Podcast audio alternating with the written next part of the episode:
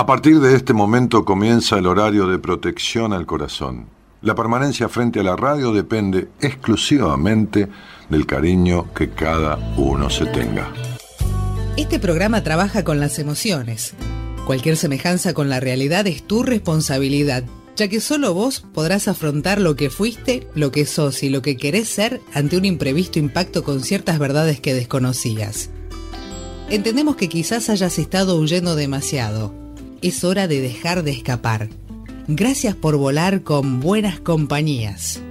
Con ustedes, Daniel Martínez. Hola, buenas noches, ¿cómo estás?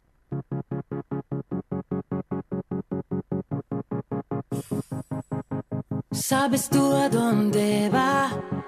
La vida arriesgando cero, se queda en media verdad, como una estatua de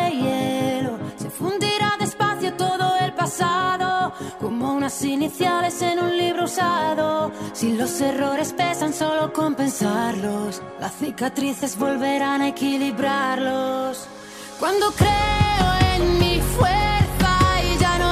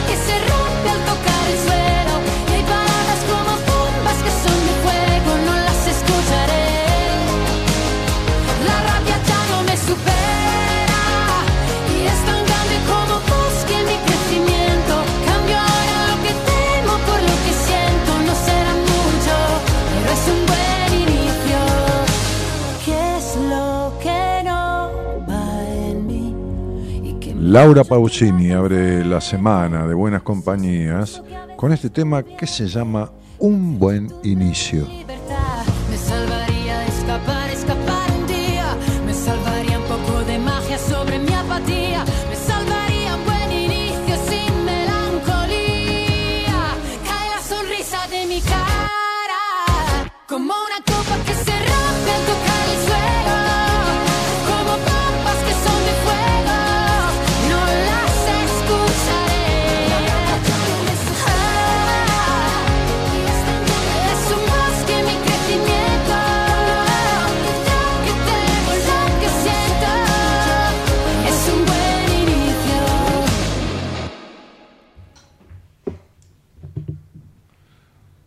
Terminó, querido. Estaba poniendo. ¿Sabes, ¿Sabes quién vino? Vino Noralí, vino la productora. Mira, mira, me trajo a mí un, chocolate, un alfajor. ¿Te trajo? Ah, mira qué buenísimo. Bueno, apareció. Yo pensé que era un holograma, pero no. Vi que, viste, el holograma no despide olor a perfume. Cuando subió al auto, sentía que tenía perfume puesto, entonces dije, no, no es un holograma, ¿viste? Este, pero bueno, está, existe, ¿viste vos que dijiste que, no sé, que vivía en, la luna de Valencia, qué sé yo, ¿no? Este, o que estaba no sé dónde, ¿viste? Este, estos términos tuyos, que, que no es que sean ofensivos porque son mal interpretados, pero vos tenés también, viste, unas apreciaciones, querido, que, en fin, Veremos. Bueno, este, ¿vos sabés por qué? ¿De dónde viene la frase estar en Bavia? ¿Viste? Porque otra vez dijiste, Eloísa está en Bavia, ¿viste? No.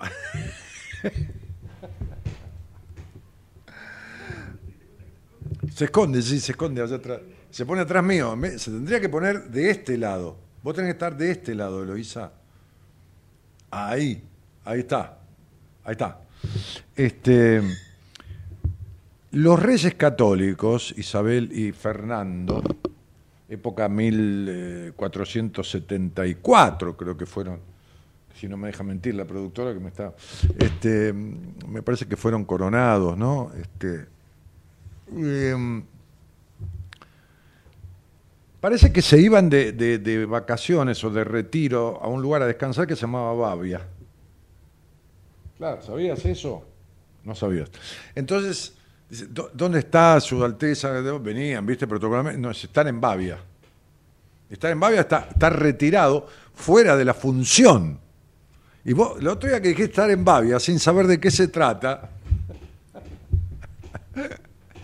estabas en lo cierto porque estaba fuera de la función. A eso se le llama estar en Bavia. ¿eh? ¿no? ¿Viste? Parece que fuera estar en Bavia es como estar la la la la la la la la la que, te fumaste. No, no, no. No es por ahí. No es por ahí. Bueno, muy bien. Buenas noches a todos, ¿cómo están? Este me quedo con esto de, de un, una frase que yo le envié a la señorita productora, este,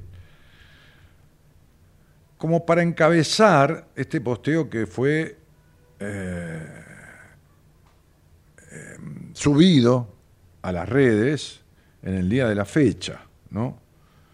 En donde esta frase, una frase que le escuché a mi mujer, que a su vez la tomó de un profesor, eh, digo porque, viste, si no queda como que choreamos las cosas y no es así, a cada uno lo suyo, ¿no? La enfermedad es una flecha que la emoción le dispara al cuerpo. La enfermedad, y, cuando hablamos de enfermedad, hablemos de afectación física o emocional. Podemos hablar de depresión, podemos hablar de, de lo que fuera, ¿no? Este, es decir, de lo anímico y de lo físico es una flecha que la emoción le dispara al cuerpo. Entonces tenemos que entender, aceptar, comprender, incorporar, asumir, que no existe una división cuerpo y alma. Y esto viene, digo, digamos que uno de los primeros que habló de esto fue René Descartes aquel filósofo matemático francés, que empezó en aquella época donde vivió este muchacho, como a plantear esta, esta, esta antidicotomía, digamos, de, de, la mente y el cuerpo, sino la necesidad de entender que el ser humano está compuesto de estas dos cosas. Entonces, digo, es muy importante, ¿no? Yo me, imprimí cosas de un apunte y, cosas que, escribí, que resalté, este, del tema de la autoconciencia corporal. Es decir, de poder escuchar el cuerpo, que es un guardián que lo he dicho muchas veces, que está mandando un mensaje que viene de la emoción, del alma, de la mente, donde quieras, que tiene que ver con emociones no gestionadas. Entonces, cuanto más rechace uno el mensaje del cuerpo, cuanto más rechace también su cuerpo, le costará comprender y manejar las emociones. ¿Por qué? Porque este cuerpo es una manera más simple de entender que hay una afectación emocional y que es necesario asociarla. Hoy en día son muchos los médicos, no la mayoría, muchos los médicos y muchos los psicoterapeutas, profesionales de la psicología, no la mayoría, repito, no la mayoría de ninguno de, ambos este, este, ámbitos, que relacionan el tema del cuerpo con la mente. Y cuando hablamos de mente, hablamos de lo profundo de las emociones que tienen que ver con lo intrapsíquico, lo inconsciente y todo lo demás. Ahora, ¿qué sucede? Si vamos al cuerpo en sí, hay personas que ven a diario una imagen distorsiva, distorsionada de su propio cuerpo. Vamos al cuerpo en sí, ¿no? Eh, como imagen. Vamos a entrar en el tema como imagen. Se sienten incómodos este, y desagradables ante el espejo. Hay personas que no se pueden mirar al espejo no por el cuerpo. Una vez, hace años, yo atendí a un hombre, hombre digo ya mayor, este, qué sé yo, 50 años, pongamos, supuestamente muy eh, con una alta estima, como supuestamente muy alta estima, supuestamente, ¿no? Como, como confianza en su supuestamente pero supuestamente esta mente supuesta me dejó, me dejó entrever ciertas cosas que yo fui desgranando en el proceso en terapia con él y descubrí, descubrí a partir de, de la tarea interactiva, ¿no? Que él hacía 17 años que se afeitaba sin mirarse a los ojos. Miren lo que estoy diciendo, ¿eh? Siempre les digo que yo puedo tener un ejemplo más en cada cosa. Es decir, ¿cómo se afeitaba sin mirarse a los ojos? Miraba su rostro, pero por encima del margen superior del espejo. Si el espejo yo lo tengo hasta aquí, digamos, ¿no? Y yo miro ahí, voy a ver acá abajo mi cara para afeitarme, pero no voy a verme a los ojos. No voy a ver mis ojos en el espejo. Es decir, no se podía mirar a sí mismo. No se daba cuenta de que no podía. Quedó como conmovido cuando yo le hice ver esto.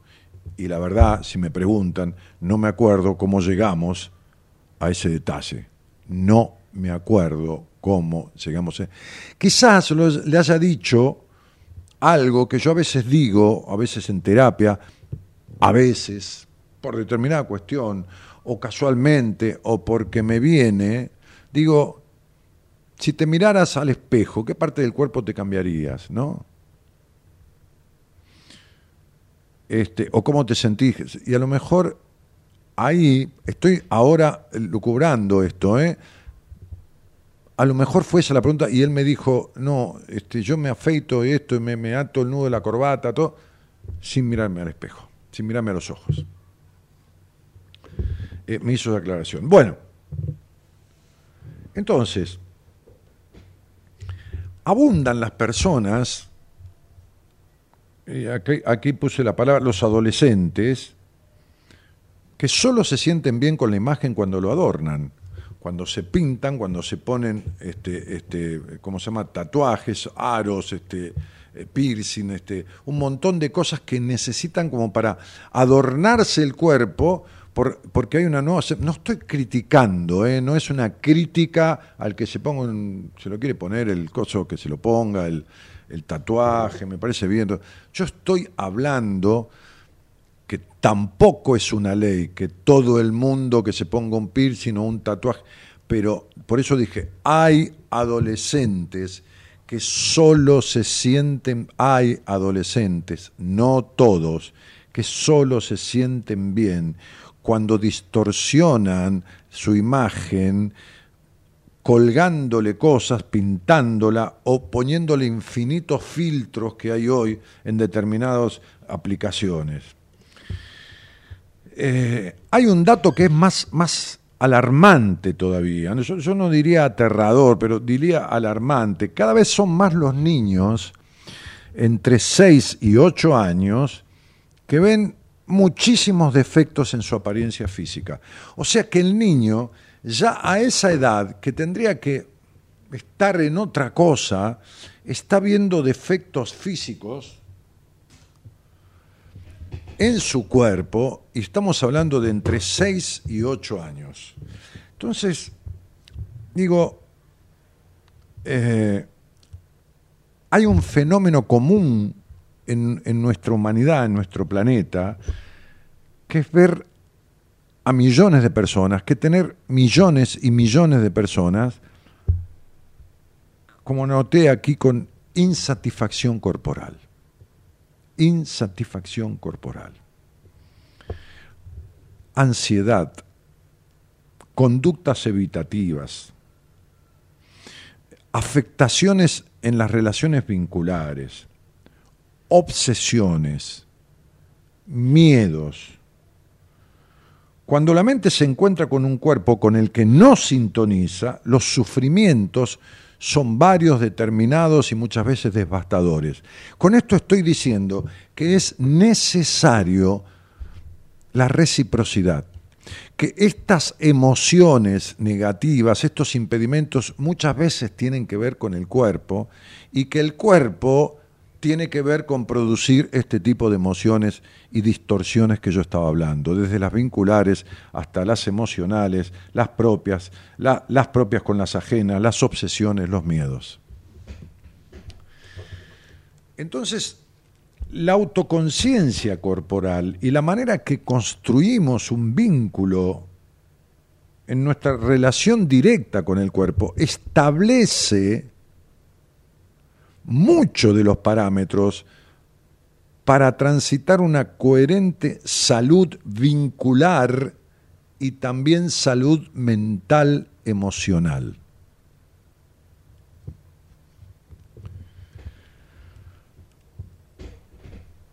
Los progenitores, y vuelvo a esto, no estoy echando culpas, estoy explicando esto, que no es una ocurrencia mía, hay estudios hechos muy importantes, los progenitores tienen un impacto directo en el desarrollo de la imagen corporal de los niños. Es decir, no en el desarrollo del cuerpo, muchas veces sí, porque hay madres o padres que hostigan con que estás gorda, con que esto, con que lo otro, pero en el desarrollo de la imagen corporal de un niño, de lo que el niño ve de sí mismo. Los progenitores o los criadores, quienes criaron un niño, tienen una notable influencia en cuanto al desarrollo de la imagen corporal que el niño tiene de sí mismo. Entonces, la relación con el cuerpo es un factor fundamental sobre, sobre uno de los factores fundamentales, diría, sobre los cuales se apoya la construcción del yo.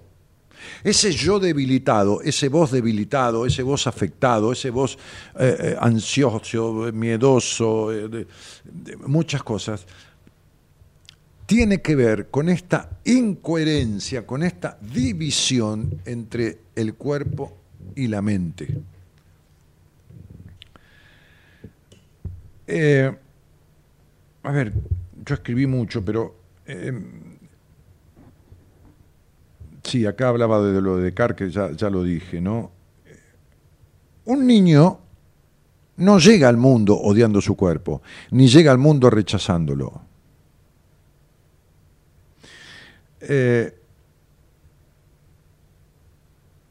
Hay estudios realizados en varias universidades de Europa, no en una, sino en varias universidades de Europa, que, pusieron en evidencia cómo el trastorno dismórfico corporal es cada vez más frecuente entre los jóvenes. ¿Qué es el trastorno dismórfico? Tiene que ver con esto de la falta de autoconciencia corporal en la aceptación de sí mismo y del cuerpo. ¿eh? Entre los 10 y 19 años hay severas alteraciones en la mirada que se tiene sobre sí mismo corporalmente. Y esto proviene de distorsiones emocionales que quedaron no resueltas de la etapa de su crianza, que justamente lleva en los primeros 10 años de vida la mayor afectación, la mayor construcción de afectaciones.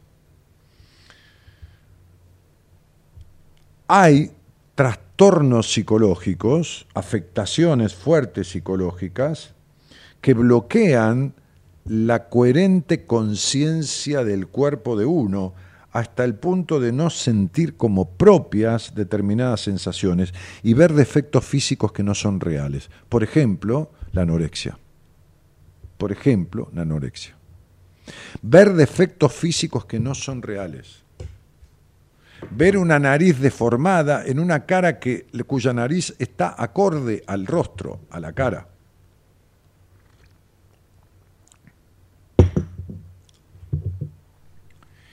Y no estoy hablando solamente de las mujeres que tienen un sentido más alto del estético, no, no, no, hablo de los hombres también. Hoy en día hablo de los varones también, hombre, digo varones, varones, mujeres. Eh,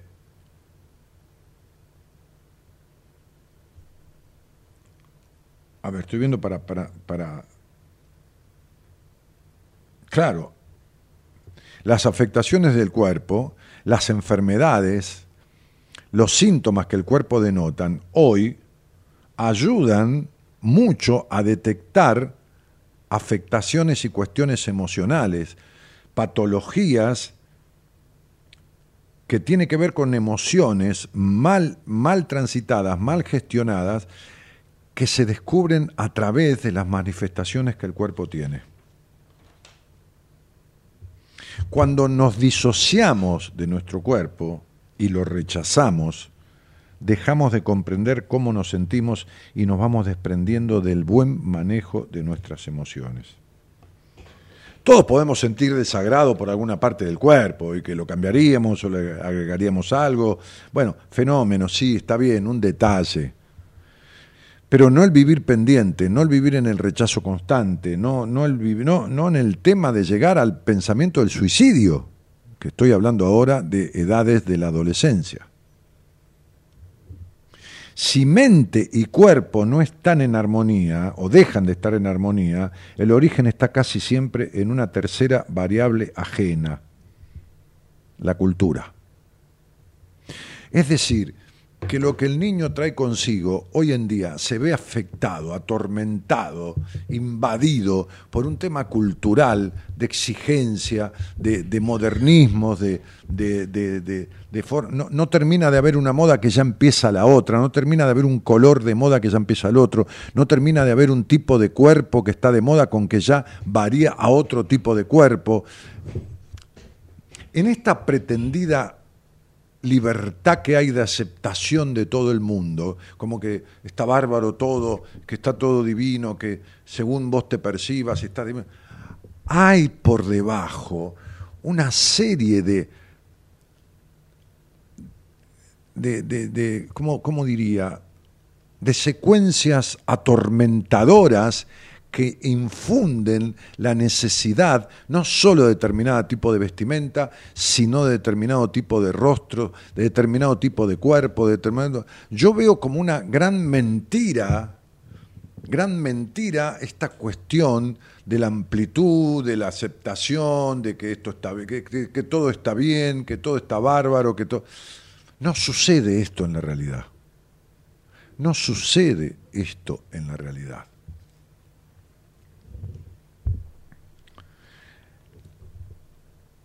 Y evidentemente la familia suele ser el primer escenario que inocula en el niño, que inserta narrativas negativas sobre su esquema corporal. Y esos mensajes tempranos, distorsivos, ya sea sobre el cuerpo del niño o de la niña, no importa, este, del ser humano, eh, del infante, sobre el cuerpo o sobre las características hacen que... Por eso tantas lesiones de los chicos sobre sí mismos, tanto cortarse, tanto lesionarse los brazos, el estómago, eh, tanto estropearse la cara, pellizcándose todo el tiempo, tanto, tanta cuestión de meterse cosas, tanta cuestión de, ¿no? de, de lastimarse, agredirse el cuerpo de determinadas formas y maneras. Eh, eh, todo esto habla de una baja autoestima, ¿no? Este, y, por supuesto que podemos decir de la moda, ¿no? Eh, diría que las redes sociales son uno de los principales agresores o principales enemigos contra la autoconciencia corporal saludable en la, juventud, en la primera juventud, en, en el principio, digamos, del, de la prepubertad, pubertad y, primera adolescencia. Eh, yo diría que vivimos en una sociedad dominada por eh, el ideal de una belleza imposible, de, una búsqueda de un imposible, como la búsqueda del amor romántico, el amor imposible. Bueno, de la misma manera vivimos en, ese, en este tipo de sociedad. La canción que elegí dice, ¿sabés vos a dónde ¿Sabes tú a dónde vas? La vida, arriesgando cero, se queda en media verdad, con una estatua, como una estatua de hielo. Se fundirá despacio todo el pasado. La vida, arriesgando cero. Entonces, digo, la vida en esta no comunión de la mente y el cuerpo, donde en el medio está el alma, la esencia de uno, en donde no hay una coherencia entre ambos, el cuerpo empieza a avisar y es como un flechazo que la emoción envía produciendo dolores físicos o emocionales que es necesario relacionar para poder resolverlos, frenarlos, mitigarlos, anularlos, impidiendo que avancen e impidiendo que empeoren. Vuelvo a repetir, no solo es la enfermedad física del cuerpo, sino lo patológico, afectaciones que tienen que ver con trastornos obsesivos compulsivos, ataques de pánico, fobias de todas las maneras, miedo al relacionamiento, fobias sociales, depresiones, bueno, y otras cosas que son más graves.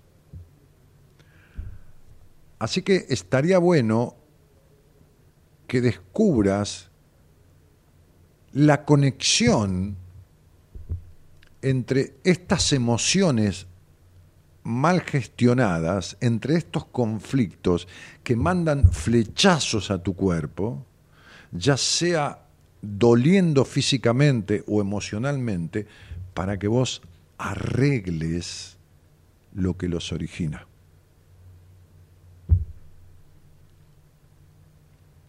Como siempre, espero que ya haya entendido esto que deseo poner sobre la mesa.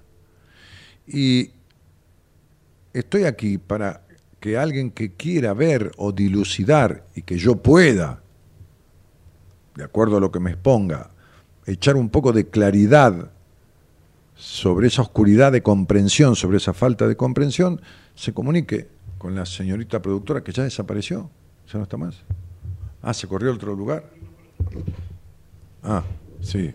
Bueno, entonces este, le escriba un mensaje de WhatsApp a ese número que está ahí en pantalla, que por las dudas hay gente que está escuchando a través de otras maneras, por la radio, por donde fuera, lo digo, 54 9 11 31 03 61 71.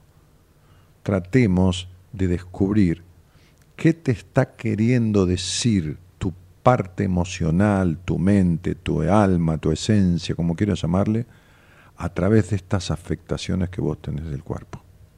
¿Ok? Bueno, ¿qué pasa? ¿Un llamado? Bueno, déjame tomar un trago de té, flaco. Ah, de repente está eficiente la productora, dice. Eh. De repente, tiene, tiene Altos y bajos. Ah. Una bipolaridad producteril, digamos. Bueno, muy bien. ¿Qué cambiaron las cámaras? ¿Cambiaron las cámaras? ¿Y, qué- y- y estas cámaras nuevas, qué, qué- qué objetivo tienen? 1080 por 1920, que son antiguas, del año 1920. No, no, ah, no, no. no. 1080. Mil- 1080 más vieja todavía. Sí, sí. Ah, no, la resolución, querés decir. Mil- 1080, 1920. La resolu- ¿Y antes qué había? ¿840? 720, 1280. Y ahora aumentamos a 1080, 1920. Ah, bueno. Digo yo, ¿me vas a.? Ah, con la cámara la ves bien la productora. Digo yo, ¿me va a salir más caro este cambio de cámara? Tengo que hablar con el dueño.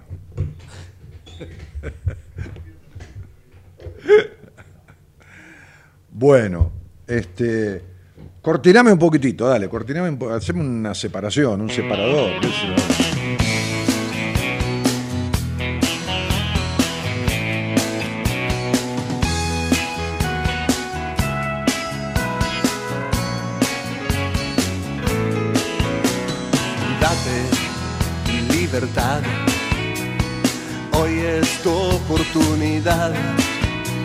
Y no dejes que nadie te lo impida. Es tu vida. Inventa tu ilusión. Aunque parezca sin razón. No sabes si habrá otro día y tu vida puede empezar hoy. La tragedia te puede sorprender, la muerte te va a encontrar, pero recorriendo tu camino sonriente, de aquí te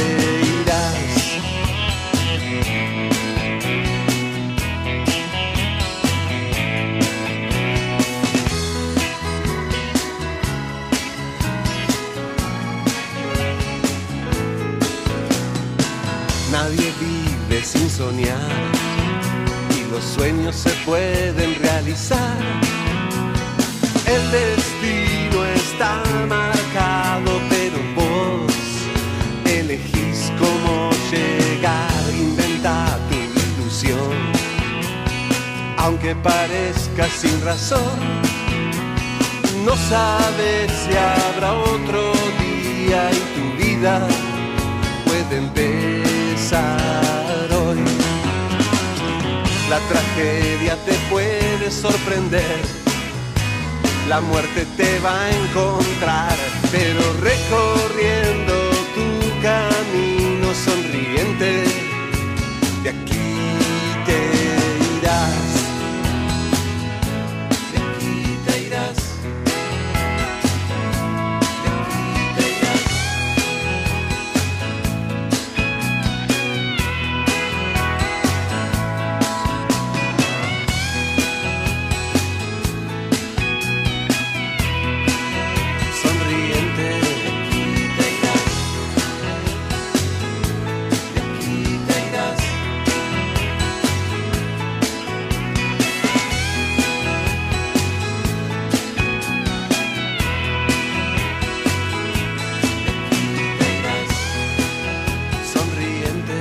Saludos, saludos de Alejandra Centurión. Este, qué placer, llegó el lunes para tener buenas compañías. Dice Ángela Coronel, se ve bellísima la imagen, Dani. Escuchaste, escuchaste, ¿no? La, disqui- la disquisición. Una cosa es que se vea bella la imagen. Y otra cosa es que se me vea bello yo. Pues fíjate como la tipa da en el clavo y se ve, se ve bellísima la imagen. Punto. Lo tuyo, mejor ni comentar. Está diciendo lo mío, mejor ni comentar. Bueno, está bien, listo. Se entiende, aparte yo opino lo mismo, queda tranquila. Bueno, Graciela Talarico dice, los jóvenes quieren ser aceptados porque quieren pertenecer los de la tercera edad si, no, si nos miramos. No se entendió esto, Graciela, perdóname, no lo entendí yo al menos. Porque quieren pertenecer lo de la tercera edad ni nos miramos. Los jóvenes quieren ser aceptados, porque quieren... No, no lo entiendo. Lo he leído otra veces, pero no, no lo entiendo. Por ahí, se te salteó algo, ¿viste? Este, Ángela dice, vos también, Dani.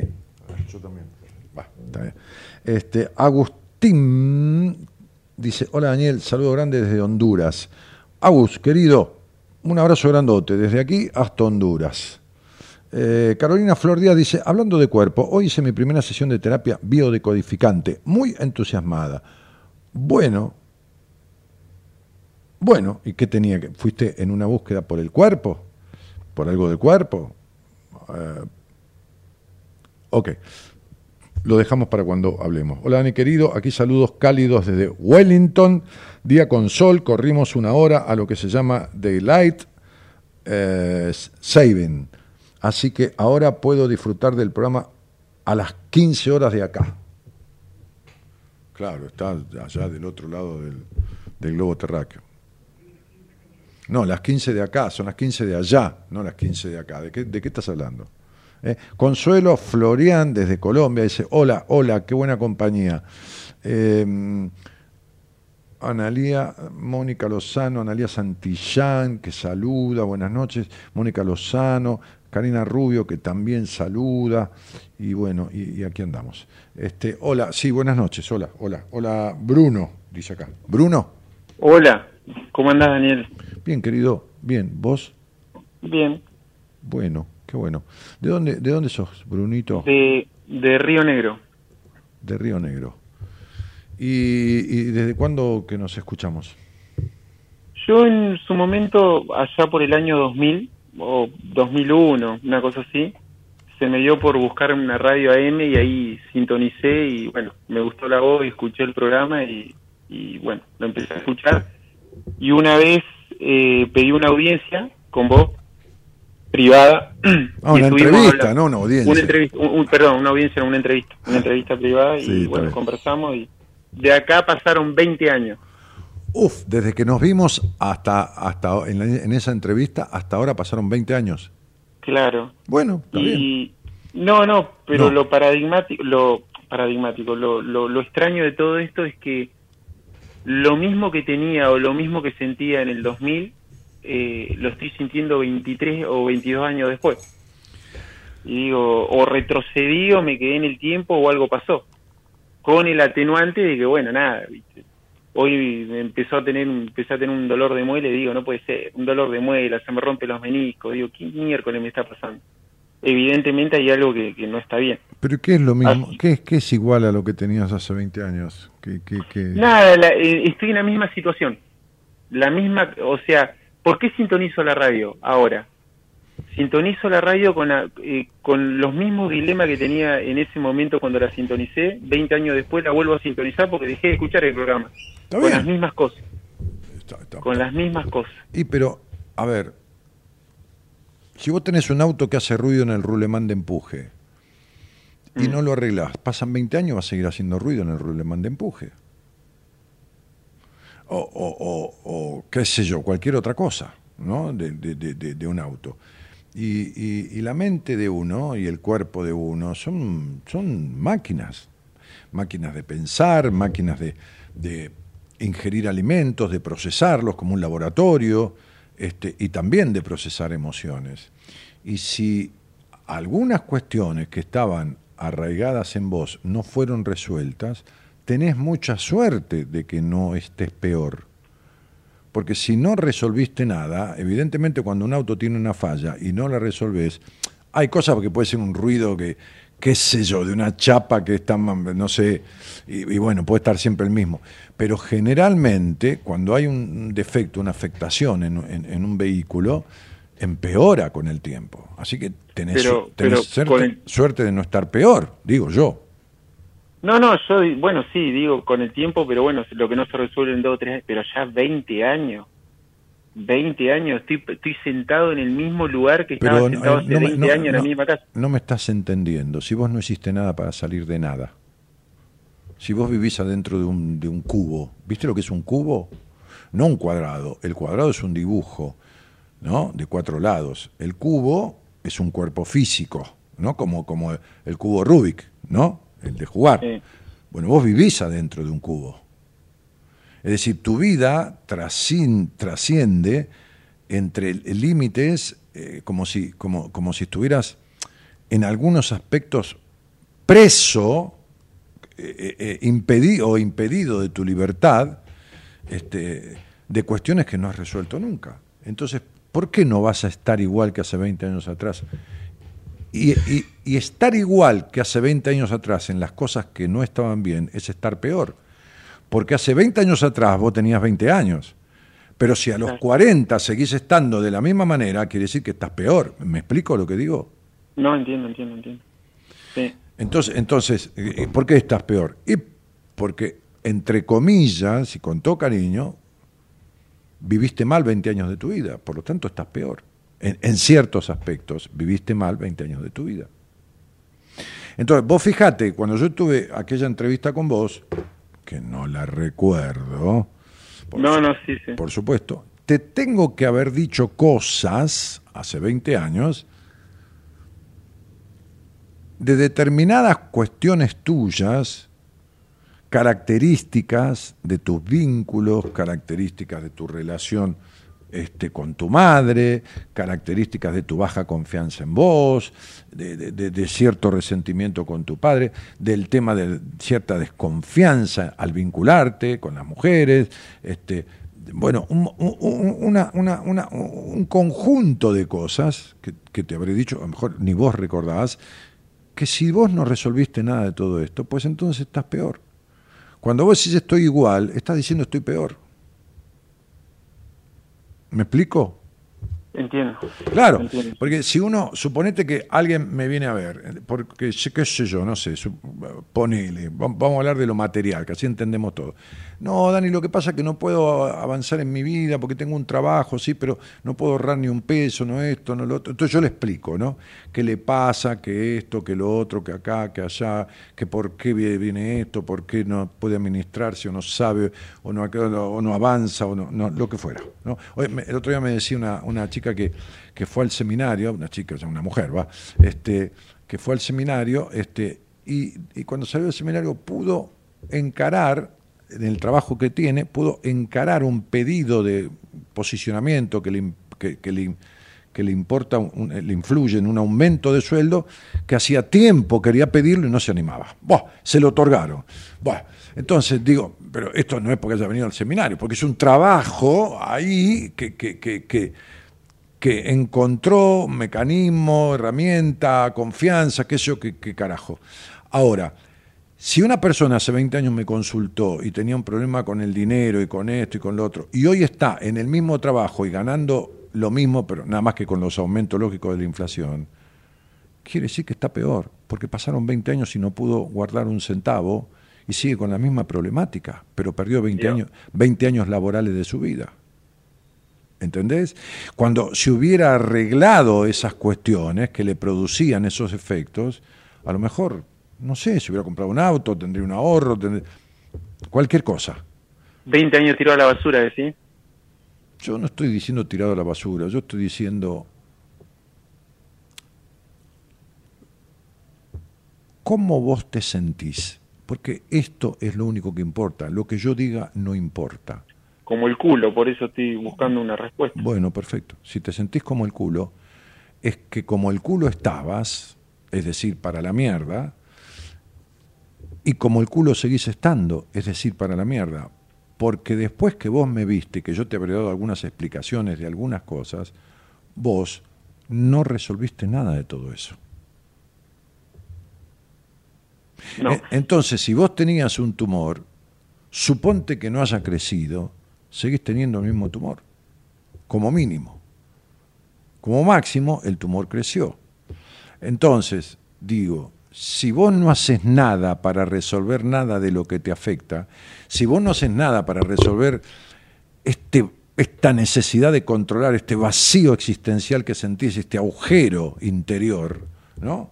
Hay, que, hay una canción de Virus, creo que se llama Hay que salir del agujero interior, ¿no? que ahora, ahora la voy a buscar. Y vos vivís en ese agujero interior. Si vos no haces nada por salir de eso, ¿cómo querés no estar para el culo, Bruno? Si a vos nada te llena, si vos sos un tipo que no tuviste infancia, si vos sos un tipo que vivís razonando todo y desconfiando, si vos sos un tipo que tenés baja confianza en vos mismo, si vos sos un tipo que a los 20 no sabías lo que querías ni quién era y hoy a los 40 tampoco sabés lo que querés ni quién sos. Bien, ¿qué hiciste para arreglarlo? Nada. Bueno, entonces nada va a mejorar. ¿Y la, ¿Y la solución qué sería? ¿Hacer terapia? No, qué sé yo. No, no, porque yo en su momento, eh, nada, eh, era eso, era seguir un, un- con un psicólogo, bueno, manifestarlo, pero bueno, donde estoy yo no, no hay profesionales que, que realmente yo pueda sentirme confiado como puedo estar hablando con vos. Así que bueno, eso... No, pero escucha, dejé- escu- escuchame una cosa, este, este es un justificativo tuyo. Hace 15 años que yo atiendo personas, o 18, a distancia, yo, mi- gente de mi equipo, desde la pandemia para acá, el 90% de los profesionales de la psicología atienden a distancia. Sí, es verdad. No, eh, si algo tenés en tu vida, Bruno, es un pero para todo, una vuelta más en todo, un sí pero. Viste que, no estoy hablando de, de política, de nadie, ni en contra de nadie, pero viste que, ah, pero Macri, ah, pero Cristina, ah, pero viste que joden con eso, ¿no? El ah, pero. Sí, bueno, sí, bueno, vos sos igual. Ah, pero no, ah, pero llueve, ah, pero hace calor, ah, pero hace frío, ah, pero más adelante, ah, pero no tengo confianza, ah, pero siempre tenés un pero. Siempre das una vuelta más para todo. Lo cual es una traición a vos mismo, porque decís que querés lo que después no haces. Entonces yo no digo hacer terapia, yo digo, si vos te sentís capacitado para resolver solo la desconfianza en las mujeres, el Edipo con tu madre, los conflictos que tenés con, con tu papá, este agujero interior del cual no salís, la necesidad de controlar, este no saber quién sos, yo ya te delineé todo, te lo acabo de decir. Después, La mierda, hermano, no, una eh, más, eh, falta. eh, pero eh, no, la mierda, hermano, no, esta es la mierda que vos tenés, o, o- o estás en desacuerdo. No, no, estoy de acuerdo. ¿Y entonces qué carajo? ¿Qué culpa tiene el médico que vos tengas ocho enfermedades? El tipo te las tiene que decir. Entonces, si tenés todo eso, yo te lo explico. Si vos podés arreglarlo solo, arreglátelo solo, no hay ningún problema. No, si yo intenté 20 años, sé que quiero arreglarlo, acomodarlo y no puedo. Por ahí siento que lo tengo medio encaminado y se me... Pero ¿qué vas a acomodar? Acomodar no es estar cómodo, pibe. Acomodar no es estar cómodo. Acomodar es sentarte como sobre una roca, como podés, con media piedra en el culo, y podés decir, no podés decir que estás cómodo, podés decir que estás acomodado, porque era el único lugar para sentarse.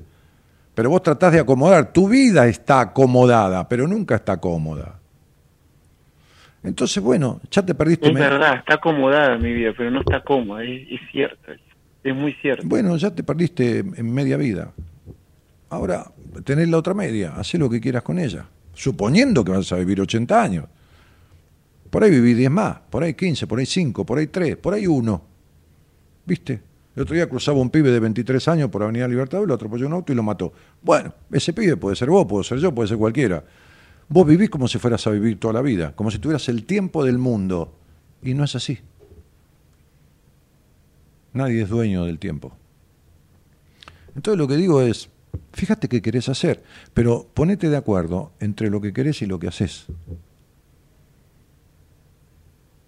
Porque decís una cosa y haces la otra. Y, Y- sos, y sos un tipo desperdiciado, porque después tenés muchas capacidades que evidentemente no afloran, porque estas, que son las afectaciones, impiden que las otras, las positivas, afloren y se muestren y crezcan.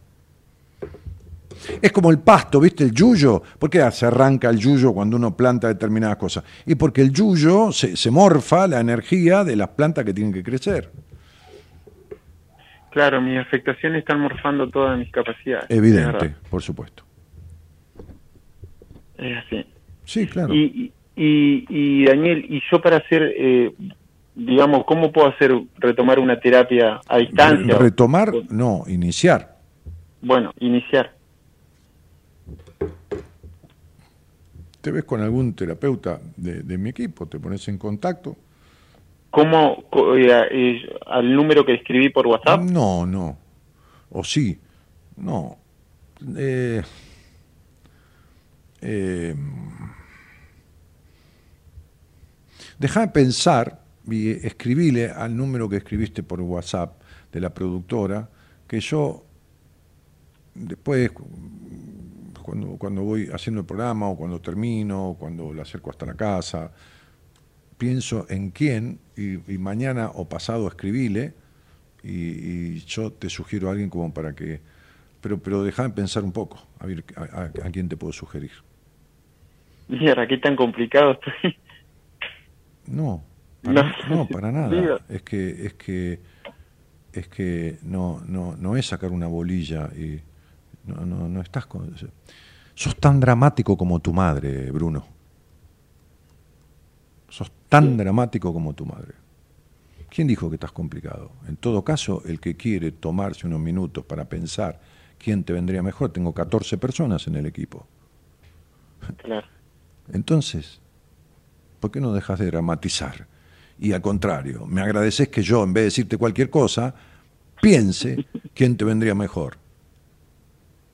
Bueno, ¿Viste? bueno, listo, listo. Yo, nada, sigo en contacto con, con la chica esta que, que no me estás escribo tan y... complicado. Vos sos complicado. No, es que todo siento que en algún No, punto... no estás complicado. Vos sos complicado. Lo que tenés no es para un congreso internacional de psicología. Tenés lo que tiene mucha gente, pero no haces un carajo con ello. Pero ¿por qué soy por, por qué soy complicado? ¿Por todas esas afectaciones que No, tengo? estás complicado, no sos.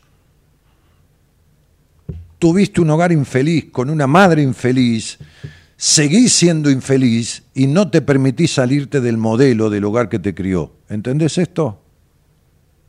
Sí, lo entiendo. Muy bien.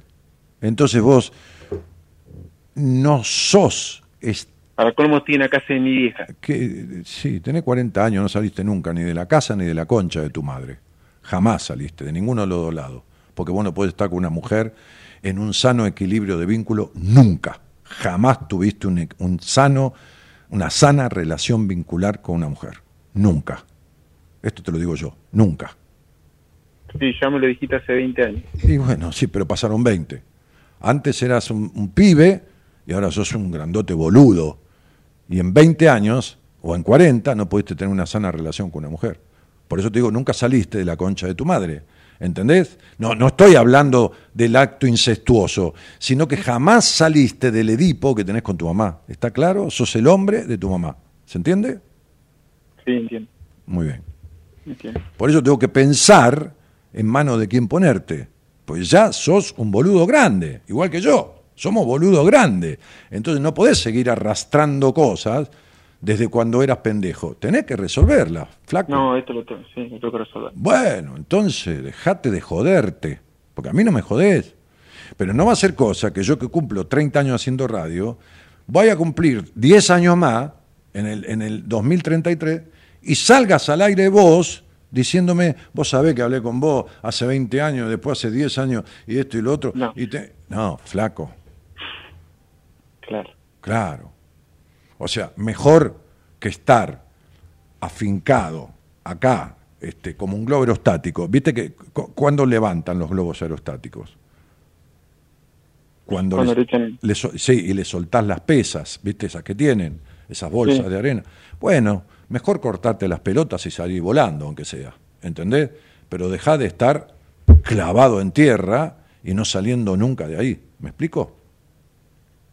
Sí, te entiendo. Te Claro. entiendo. Un poco duro, pero entiendo. Ah, bueno, eh, sí, flaco, eh, pero ¿sabes Sí, qué sí, pasa? A los 20 años yo te hablé de una manera, ahora a los 40, eh, Bruno, te tengo que hablar así, porque tenés que reaccionar. Es la única oportunidad que tengo que hablar con vos, de, de hablar con vos. Entonces yo, yo- yo- o te lo digo todo ahora y vos te sacudo la cabeza y entras en razones, o seguís perdiendo la vida. Sí, Claro. se agradece. Te mando un abrazo, pichón. Gracias por, la, gracias por la confianza. Chao. Elegir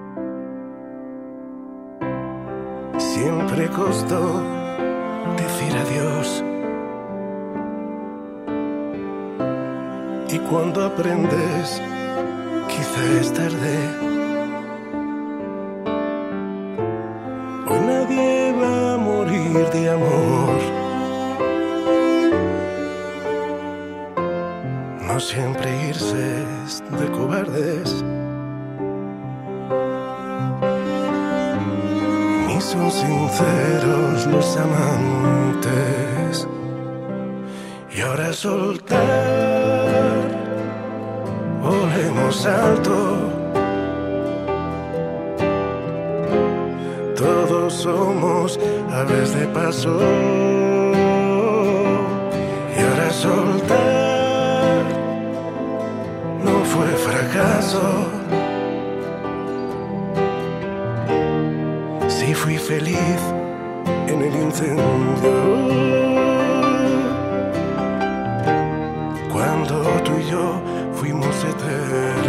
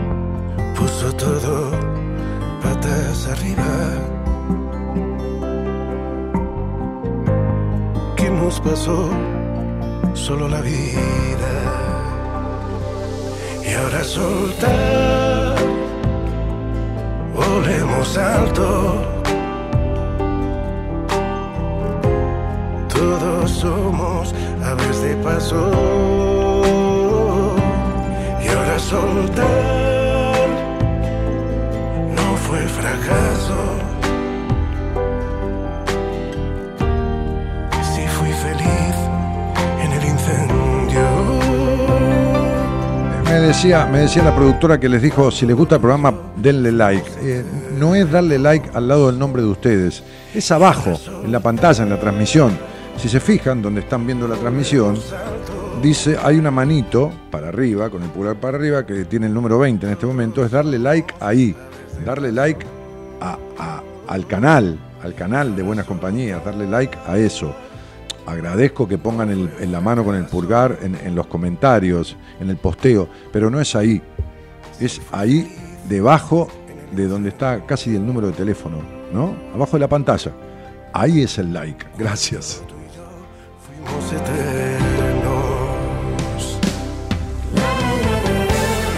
Claro, donde dice Daniel Martínez Buenas Compañías, abajo, abajo. Ahí está, ahí le dieron. Ahí, ahí avanzó de 19 a 26 rápidamente. Bueno, gracias. Este, eh, ¿De quién es culpa esto, de que lo pusieron mal? Gerardo. ¿De, quién? No, no sabía. Ah, de la productora. Claro, porque no lo manifestó bien. Ella tendría que haber hecho eh, un tutorial. Una, eh, ¿No? Claro, maneja el canal, tiene que, eh, por ejemplo, se, se graba ella, se filma con su celular, dando el like en la transmisión. Y dice, así chicos, pone, ¿no? Pero no, no, no, no, no, hay manera. Bueno, este, buenas noches Dani y gracias por la buena compañía de tantos años, dice Olga Rosalía y Garzábal. Alex Torrado, buenas noches Dani, te escucho desde Munro, un abrazo. Este, mm, saludos amigo, desde acá cerca, un bálsamo escucharte, dice Fabio Escobar. Gracias querido, un amigazo. Este, eh, Augusto dice, Dani, tengo fobia social bastante marcada. No sé por qué cada vez tengo que hablar con gente, me siento incómodo. Augusto, si querés, escribile a, a, a, Norita, no, a Eloísa, la productora, escribile y salís al aire y vemos si yo te puedo. Una, ve como aumentó 39 likes, 40, 40, ahora aumenta porque hay un montón de gente. Bueno, este. este eh, eh, y no es Agustín, no, este es otro Augusto. Agustín era el de Honduras. Este es otro Augusto. Fíjate si querés y hablamos un cachito y yo por ahí te puedo dar una mano este, este, diciéndote de, dónde puede venir esa fobia social, que es a lo mejor te puedo dar una mano, una ayuda. Eh, sí, qué sé yo, ¿no? Recién hablaba con este chico Bruno y pensar que hace 20 años él se sentó conmigo con la inquietud de resolver o de saber por qué Cuernos estaba así y dejó perder 20 años de su vida. Dejó perder 20 años de su vida por querer arreglar esto, en definitiva por no querer arreglarlo, ¿no? porque esto es lo que logró, no querer resolverlo. Por eso, como yo digo siempre, me dan pena las vidas desperdiciadas, es que a veces tengo, y más cuando es de hombre a hombre, ¿no? pues ya es un hombre, tiene 40 años, estos diálogos fuertes, como tendría con algún amigo mío, este, que, lo viera eh, escabullirse, como, como perderse en el mar de la vida, ¿no? Y decirle, pero pelotudo, ¿qué carajo estás haciendo, no? En una conversación de hombre a hombre, como le dije, ¿no? Cortate las pelotas y levantá vuelo, pero salí de ahí. Porque, bueno.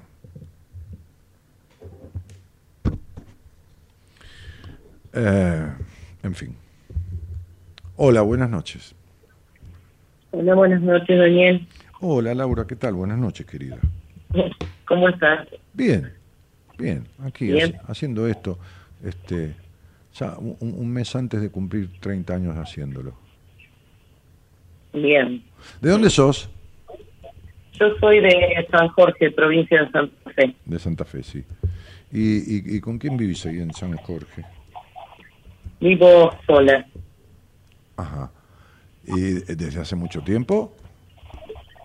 Eh, sí, tengo dos hijos, eh, uno está juntado y el otro está internado por adicciones en Buenos Aires. Ajá. ¿Hace mucho que está internado? Sí, dos años. ¿Está de manera permanente o con una internación ambulatoria? Está judicializado y no hay mejora. Y hablaba esto, escuchaba el tema de las afectaciones en el cuerpo y en la mente y la verdad es que pasó en tres comunidades distintas. Eh, primero estaba, apenas lo llevamos, bueno, fue la primera que, encontré y lo llevé y fue un desastre el, el trato. Eh, después decidí sacarlo porque primero decían no le crean al adicto porque los está manipulando y no le hagan caso hasta que empecé a hacer cursos de operador terapéutico y entendí que el adicto tenía que hablar. Ahí después de nueve meses... ¿Que el adicto qué? Perdóname, despacito, Laura, ¿que el adicto tenía que qué? Que no había que creerle al adicto lo que nos decían en las primeras etapas, eh, que era muy manipulador pero es ilógico, los adictos son, eh, no se dan cuenta, pero son mentirosos naturalmente, sí, sí, el adicto naturalmente en principio miente, ¿viste? Porque miente porque cree que controla la droga o que controla el alcohol o lo que esté adicto, a la maquinita traga moneda, lo que sea, lo oculta, miente, se miente, no lo acepta, este, bueno, eh, hay un periodo de, de, negación de todo esto, ¿no? Podemos llamarle mentira o negación, qué sé yo, ¿no? Sí, sí, pero no escucharlo en ese momento, no había que escucharlo cuando te decía, yo ya entendí todo, quiero salir de acá, venir a buscar. Eh, bueno, en, eso decía que nosotros no le teníamos que creer. Después, bueno, pensé que en nueve meses ya se le había pasado el periodo de abstinencia y decidí pasarlo a una comunidad que era abierta, en donde ellos podían salir en la parte de Buenos Aires, en, en Escobar, y bueno, una comunidad también bastante cara, tenía mucha gimnasia. ¿Cuánto hace de eso? y hace dos años que está, nueve meses estuvo en la primera comunidad y otros nueve meses estuvo en la segunda comunidad. En la segunda abierta. Abierta. Ahí vino tres veces de visita a San Jorge, una con una cuando, y acompañante cuando, de y cuando, tiempo. cuando decís bastante caro, este, este, con todo el respeto por lo que para cada uno es caro, ¿no? Lógicamente, este, eh, de, de qué, ¿de qué monto hablas en la segunda etapa, en la segunda comunidad, en la abierta, Laurita? 95 mil Ujú, ujú. por mes, más después eh, medicamentos si tienen que tomar, más todos los elementos de higiene, más los cigarrillos, más toda la ropa. ¿Y, y tenía actividad todos los días? Sí, mucha actividad física hacían ahí. Estaba mucho mejor. De todas maneras vino tres veces a San Jorge, vino, nos vino a visitar.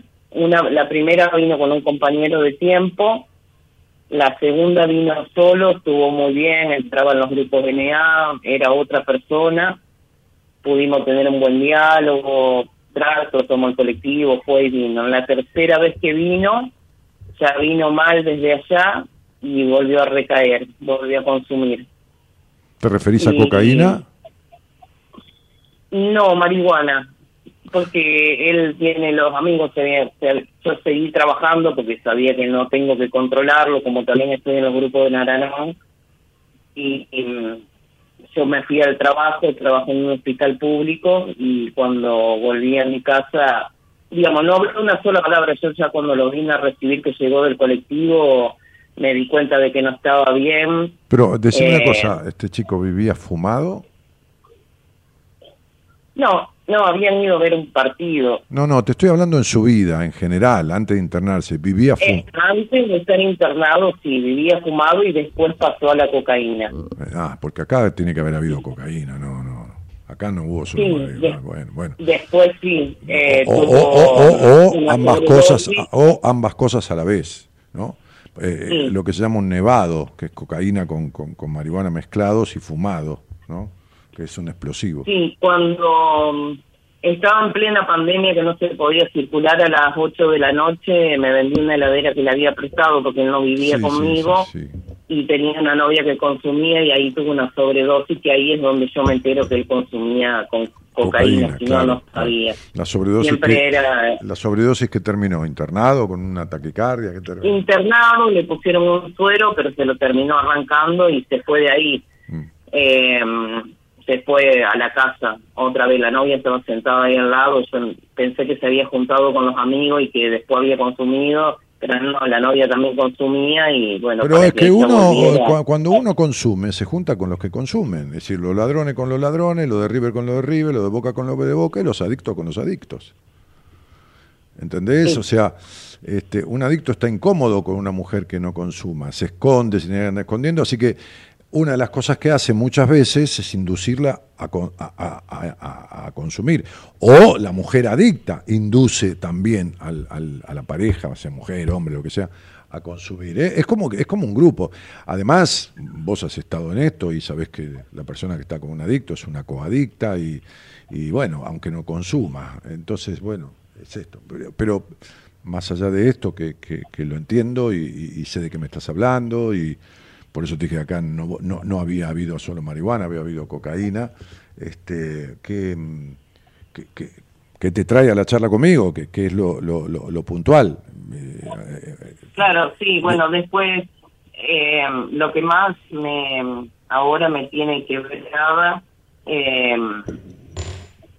es que, bueno, después lo echaron de esta comunidad de Amanecer, de donde era abierta, eh, porque mm, él se había puesto violento después de haber consumido y lo pusieron en una comunidad cerrada, porque al estar judicializado, bueno, es como que ellos deciden dónde lo van a poner.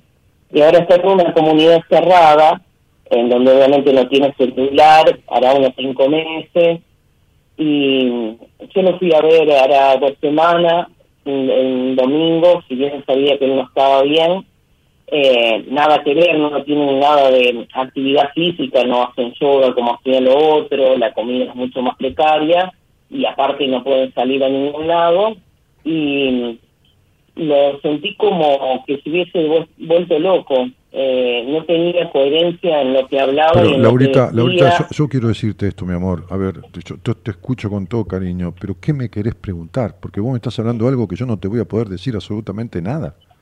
Yo no hablé con tu hijo, yo no lo conozco, yo no lo vi, no, no nada. Como si se hubiera vuelto loco, yo, yo, yo no puedo, no, no puedo, no puedo, no debo, ni sería un irresponsable si te digo. Ahora, yo te puedo decir, este, eso es- las bases de la adicción relativamente tienen que ver con cuestiones internas, con este padre que tuvo, con esta madre que tuvo, eh, con una tendencia a la adicción, pero que se despierta con la vincularidad inicial, pero yo no te puedo hablar ni de su agresividad ni nada. No es que se puso agresivo porque consumió, es que el consumo le despierta la agresividad. No todo adicto consume y es agresivo. Tu hijo tiene agresividad dentro, tiene violencia dentro, porque ha recibido violencia en su infancia. Ha recibido violencia. Entonces tiene enojos terribles que le, le, le hacen emerger violencia. ¿Se entiende lo que estoy diciendo, mi amor? Sí, Sí. Bueno, Sí, ¿qué sí. violencia ha recibido este chico en su infancia? no, puede ser violencia, eh, puede ser el rechazo del padre, ¿Y te parece poco? Eh, que nunca se hizo cargo. Bueno, este, eh, eso es un abandono que, que, que, que afecta tremendamente al niño, tremendamente. Y, y, y, y- y a ver, no sientas ningún resquemor porque vos no, no elegiste un padre para que abandone a tu hijo, igual que tu padre te abandonó a vos. ¿Entendés? Se- Sea de la forma que fuera porque fuiste abandonada por tu padre, emocionalmente eh, o, físicamente o de la manera que fuera, o porque se murió, pero, pero, pero hubo abandono de padre, o sea, el abuelo del chico. Entonces vos repetiste este modelo vincular. Pero la adicción eh, tiene un componente múltiple, ¿entendés? Base, base, hay que ver en cada uno, no hay reglas, no hay normas, no es esto para todos los que escuchan. Pero básicamente es un castigo interno a la madre por haber elegido un padre desdibujado. Es la base de un padre desdibujado y un castigo interno a la madre por haber planteado ese padre. ¿Se entiende? Ahora, tu hijo Sí. ni sabe eso, ni, ni sabe de qué se trata. ¿Entendés? Más qué sé yo. Por ahí alguien le dio una posible explicación, le explicaba, qué sé yo, yo no sé, no estoy ahí, yo no, no, no, no. Ahora, yo no te puedo decir nada de él, absolutamente nada. Porque aunque viera su estudio numerológico, yo necesito hablar con él y saber y explicarle cosas que ni vos sabes de él. Esto es como cuando una mujer me dice, no, porque mi hija se lastima acá y de allá, y por ahí yo tengo que hablar con la hija y, y estoy infiriendo que hay un abuso sexual y la madre no lo sabe. ¿Qué si no lo sabe? Y, y si no lo sabe, no lo sabe porque lo sabe la hija. Entonces, eh, no es que yo quiera hablar con tu hijo, no, es que no puedo decirte nada.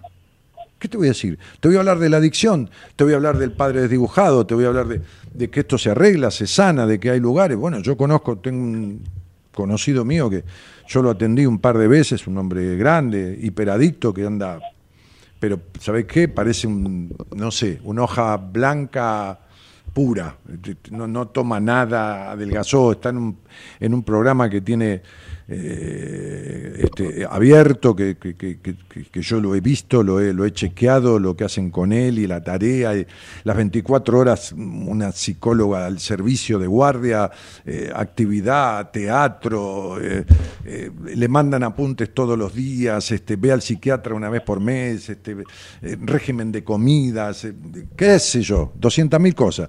Pero lo, lo que digo es que yo no te puedo decir nada. ¿Qué te voy a decir?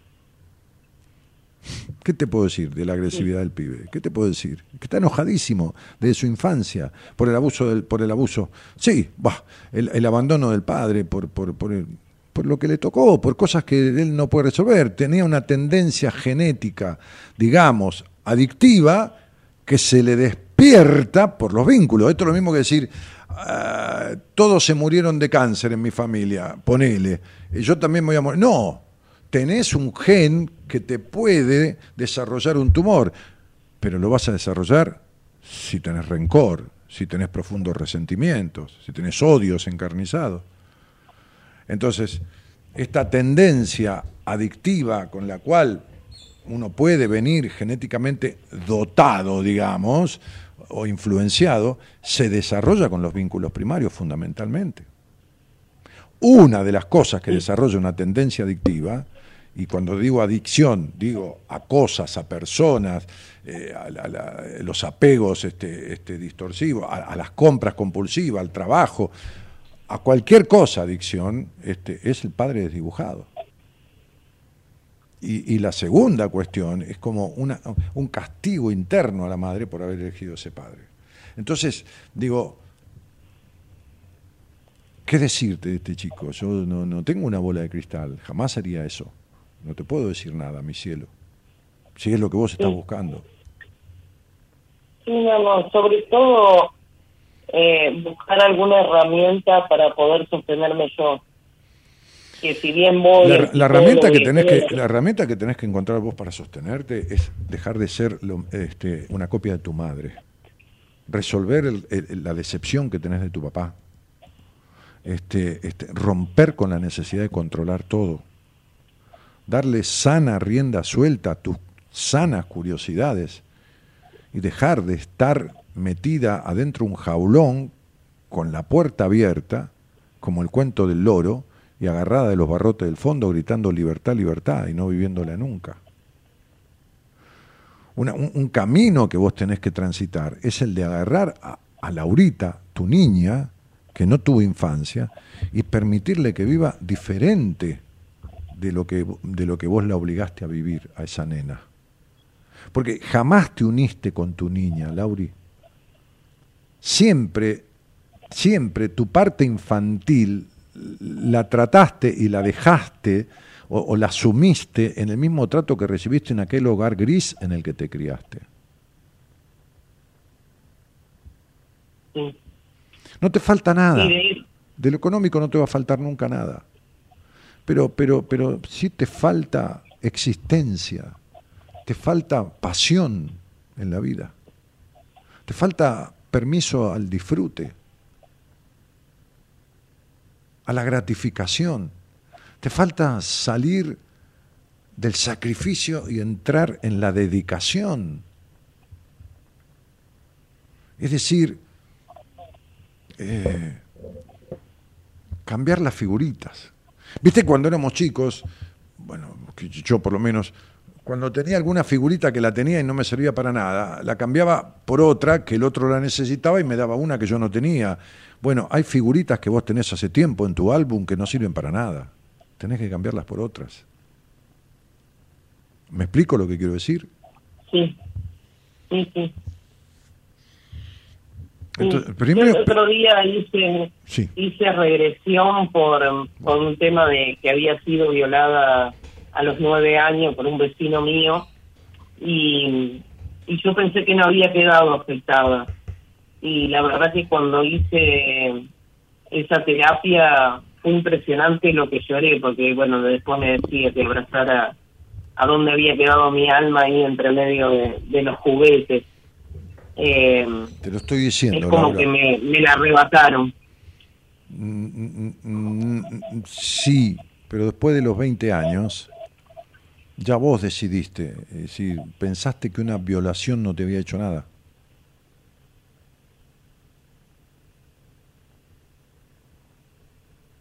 ¿Cómo no entendí? ¿Pensaste que una violación no te había hecho nada? Claro, yo pensé que, que no, que siempre siempre fui de la manera de pensar de que lo que nos pasa no siempre fuiste de la manera de no siempre fuiste de la manera de pensar que tenés que poder sola con todo. Siempre fuiste de esa manera. Que tenés que poder sola con todo. Porque no tuviste infancia. Y tuviste que poder sola con todo desde chica. Entonces siempre fuiste de querer, y está bien, yo no te lo estoy criticando, no sirve de querer arreglarte la sola con todo. Te acabo de decir que a esa niña vos la sumiste y la dejaste en el pasado y nunca la sacaste del pasado para resolver todas las cosas, no solo el hecho de esa violación que vos viviste. Y, cuando te lo termino de decir, me dices esto que no fue una regresión. Regresión es un tema de vidas pasadas no tiene que ver. Regresión es vidas pasadas. Vos hiciste una visualización guiada del pasado, una meditación o qué sé yo, algo parecido, pero, pero no regresión. Entonces, el, el tema es, vos no tenés nada arreglado. Asomó esta violación. ¿Y el abuso sexual que viviste emocional con la crianza? ¿Y la crianza que te dieron a vos que fue totalmente castradora? ¿Totalmente limitadora de tus libertades? Agregale a la violación ese abuso, ese abuso emocional de la crianza, esa nena que no tuvo infancia y que se crió en un hogar donde el permiso del disfrute de la orden que fuera no estaba porque fue un hogar gris con una madre infeliz y prejuiciosa. Eh, entonces este, hay un montón de cosas que, vos tenés que, que- resolver, que son un montón pero que no llevan un montón de tiempo. ¿eh? Bien. Vos no naciste Sí. controladora y sos una mujer que no puede estar si no controla.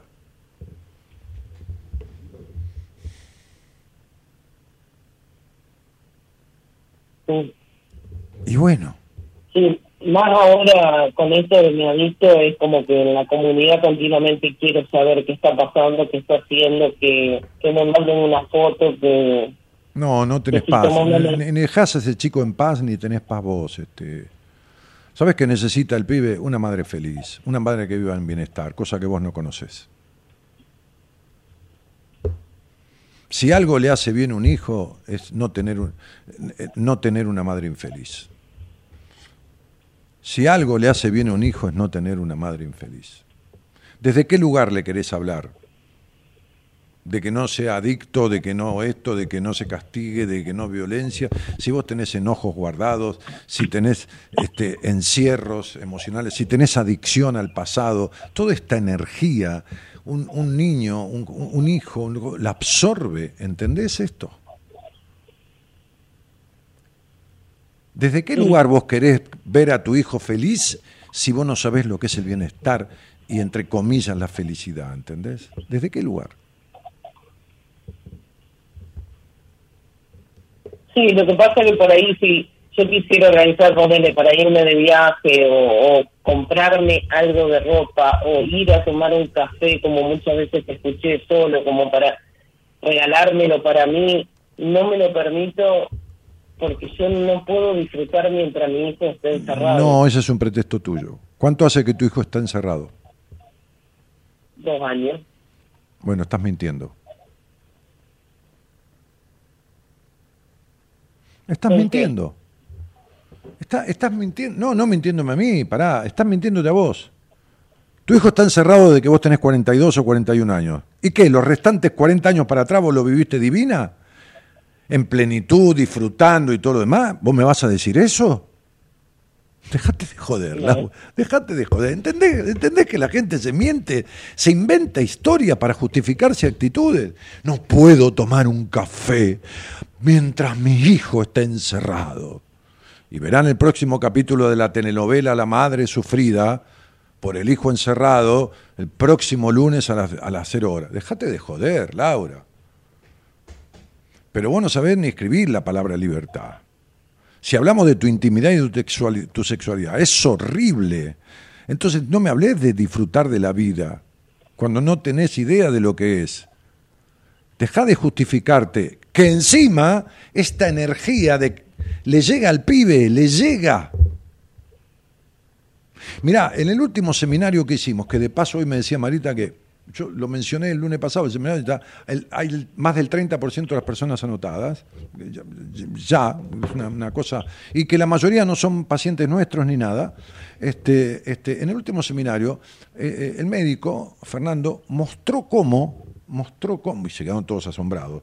Este, en el anterior también hicimos un ejercicio así, mostró cómo le hizo pasar la mano a una persona por, por una mesa, una mesa, este, y después, estando a la distancia, poniéndola a cuatro metros, mostraba cómo la energía de la, de, la, de la, ¿cómo se llama esto?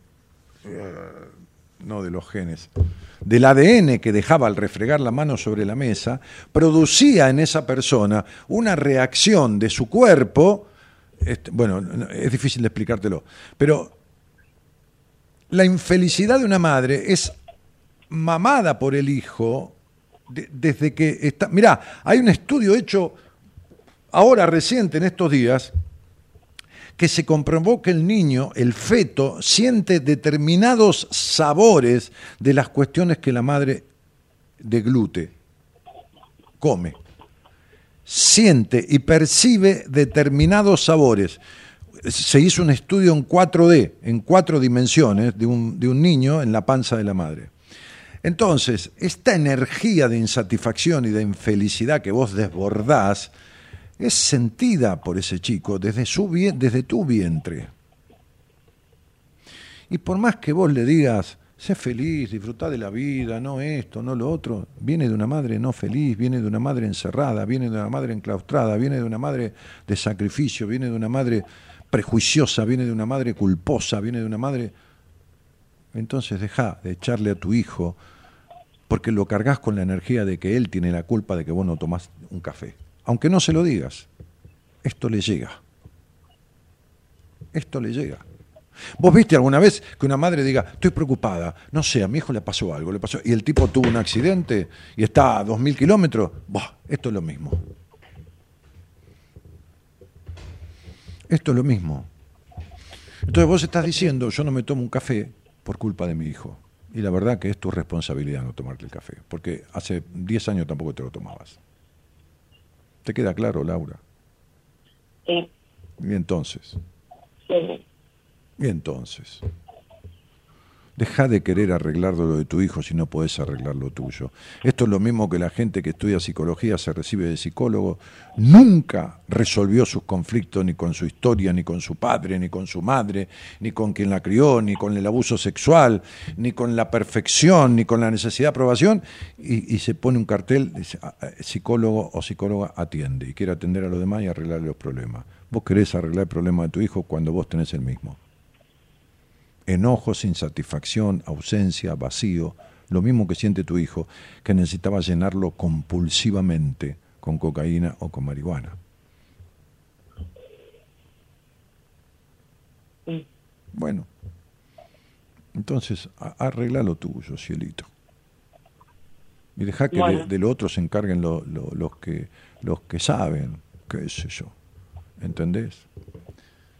Si querés, le escribís a mi productora y yo le digo que te dé el nombre del psiquiatra director y de la institución que se atiende este gran amigo mío, que yo me, hice amigo después, yo, lo atendí en un principio un par de veces, no, no, paraba de tomar cocaína y no paraba de un montón de cosas.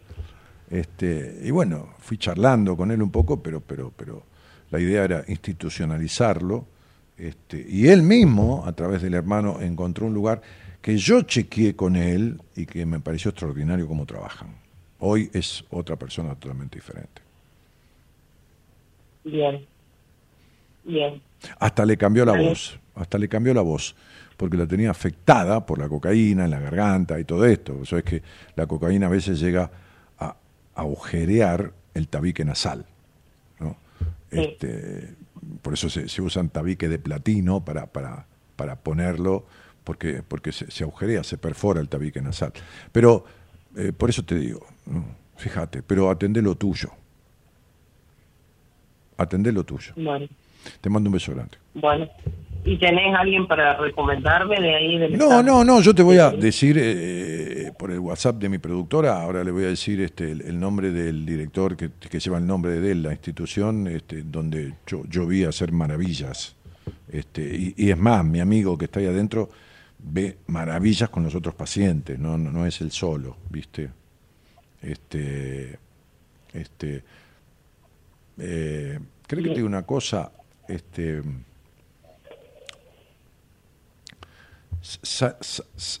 eh,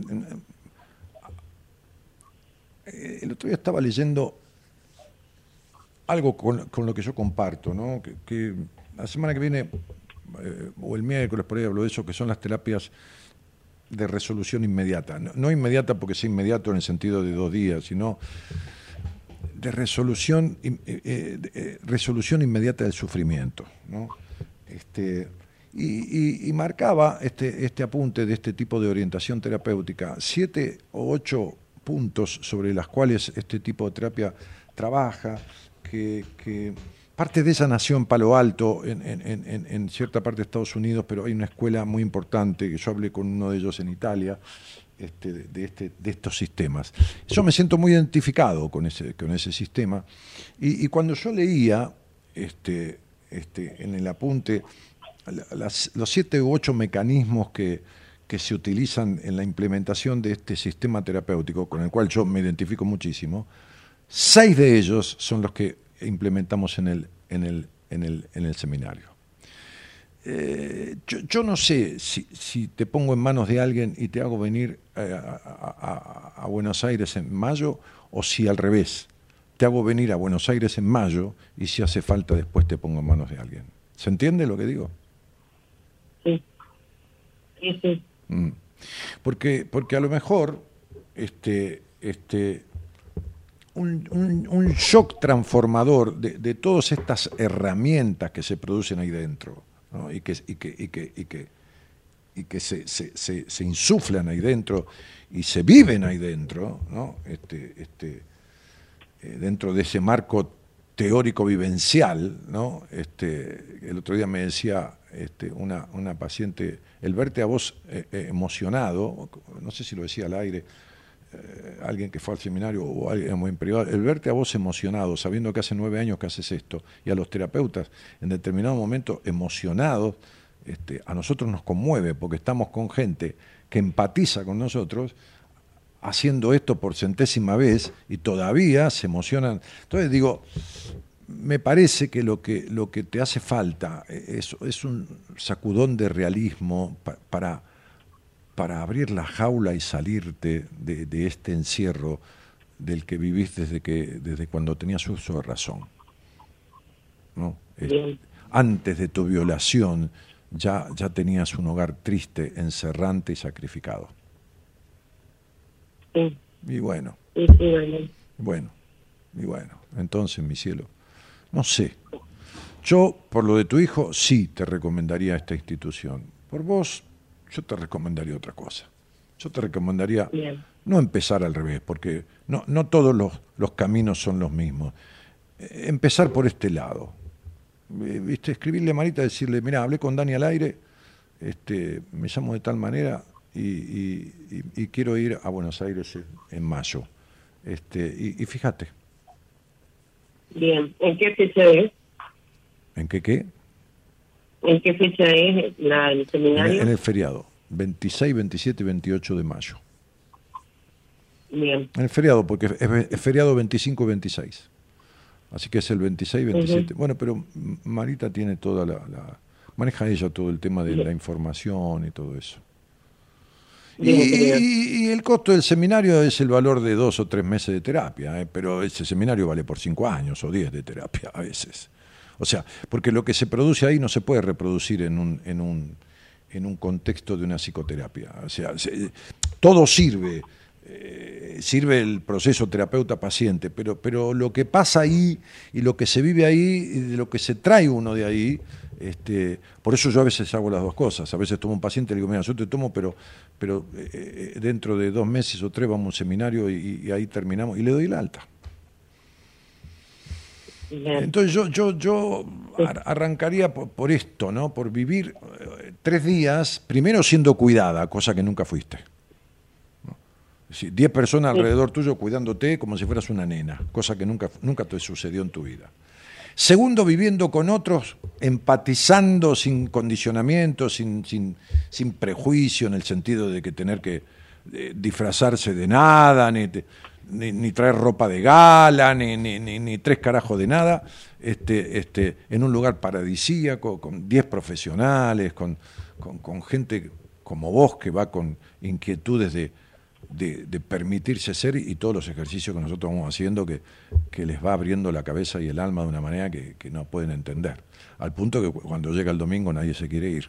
Siempre digo lo mismo, este, y están todos escuchando, muchos fueron al seminario y nadie dice lo contrario, ¿no? Entonces, eh, yo, iría por ahí. Yo, yo diría Bien. eso. Yo, invertiría sí. el tiempo y un- un- un- respetuosamente, a ver, este, ese seminario que son tres días, el micro que lo lleva y lo trae, las cuatro comidas, los- todos los terapeutas viviendo tres días y dos noches, todos juntos, porque ahí estamos, este, este, cuesta menos de lo que te cuesta un mes de tu hijo de, de internación. Bien. Bueno, Así que con eso, con eso te digo todo. Te mando un cariño grandote. perfecto. Gracias, Daniel, muy amable. Chao, hasta luego. Chao, querido.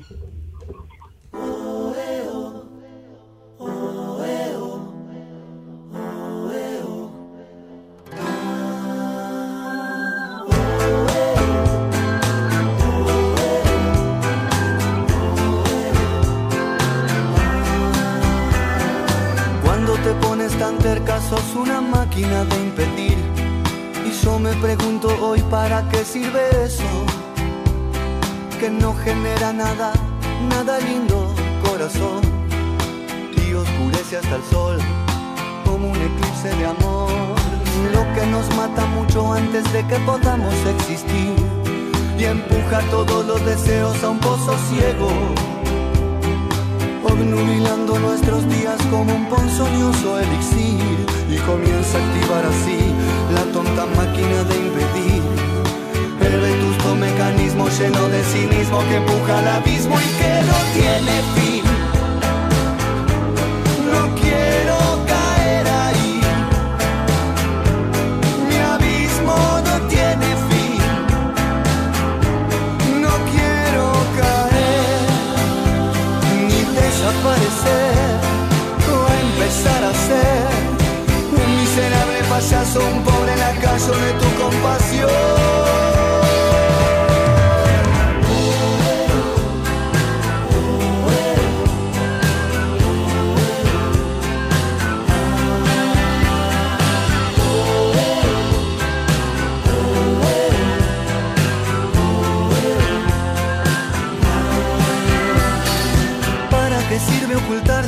Esquivar el bulto o reprimir? ¿Acaso nos hace sentir mejor todo eso? Y esa bruta avaricia ya no me suma ni hará feliz, tan solo me alejará de las cosas buenas. Desvencijando barreras entre mi mundo y la realidad, yo solo quiero cantar una canción nueva iluminando el tiempo que aún me queda por vivir. Activar así la vieja máquina de escribir, el precioso mecanismo lleno de lirismo que nunca es lo mismo y que no tiene fin. Oh, yo elijo vivir así. Lirismo no tiene fin.